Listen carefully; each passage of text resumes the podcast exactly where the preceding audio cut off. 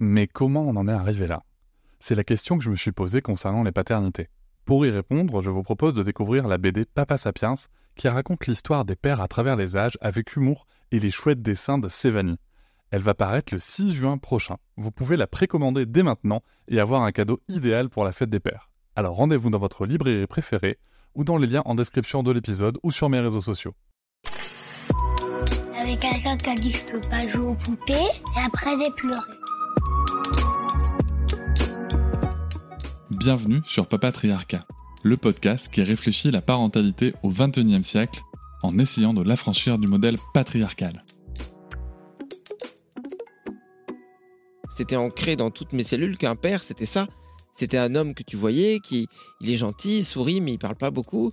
Et quand j'ai découvert euh, vraiment sur le tard que des amis à moi du, collège ou du lycée avaient des pères euh, avec qui ils rigolaient, présents et tout, j'ai un peu halluciné, quoi. Je me suis dit, mais qu'est-ce que c'est C'est pas, pas, bon. Ouais, il y avait un truc, limite, ça me dérangeait, quoi. C'est-à-dire que pour moi, c'était leur père à eux qui avait un souci, qui était genre, tais-toi et va travailler, quoi. Il y a un truc qui, moi, qui m'a vraiment saoulé. C'est que les femmes présentes étaient hyper à l'écoute, hyper présentes, hyper douces depuis le début. Et Jean-Michel, le médecin, euh, il est vraiment rentré, donc au-delà de mettre son bras dans des femmes sans leur dire bonjour, il est rentré comme une rock star. Je connaissais pas ce truc-là à l'hôpital et c'est là que j'ai pris conscience que, parce que moi j'y connais rien du tout en hôpital, en hiérarchie et tout, mais que tu avais des médecins comme ça qui arrivaient en mode je suis le boss, je suis non seulement celui qui prend le plus de thunes, mais je veux vraiment que tout soit là, prêt pour moi, pas euh, du tout un regard pour nous. Euh, il parle à peine aux autres, c'est euh, file-moi le truc, la clé de 12, machin. Moi j'y connais rien non plus en, en instrument de médecine. Tout lui est donné comme ça. Et ça, je l'ai dit, je me souviens, à la personne qui était là pour faire notre assistance euh, psychologique, euh, notre soutien psychologique. Et je me souviens que quand je lui ai parlé de ça, elle s'est tournée vers sa collègue, elle a un peu levé les yeux, elle a dit, tu vois. Et j'ai senti que je touchais du doigt un truc.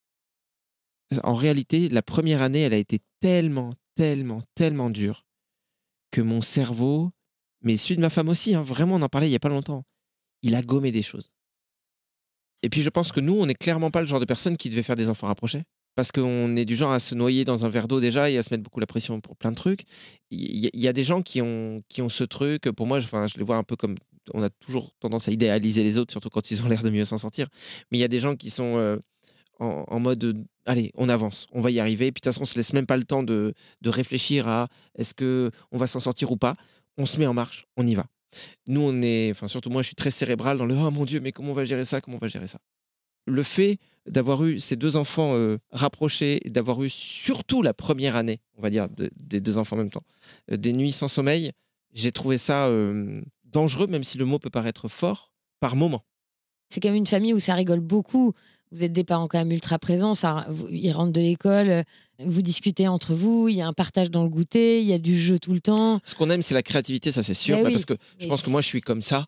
J'aime bien inventer des trucs et depuis que je suis petit. Et voilà, j'espère que cet extrait t'a plu. Tu pourras retrouver l'épisode en entier dès demain sur toutes tes plateformes préférées comme Apple Podcast, Podcast Addict, Pocket Cast ou encore Spotify.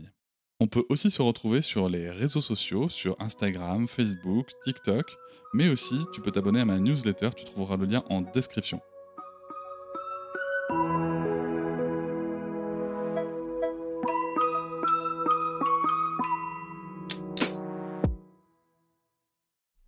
Hop, c'est encore moins. Si tu veux soutenir le podcast, tu peux aussi t'abonner à Papatriarca Plus et découvrir chaque semaine un épisode bonus en plus des 60 déjà disponibles.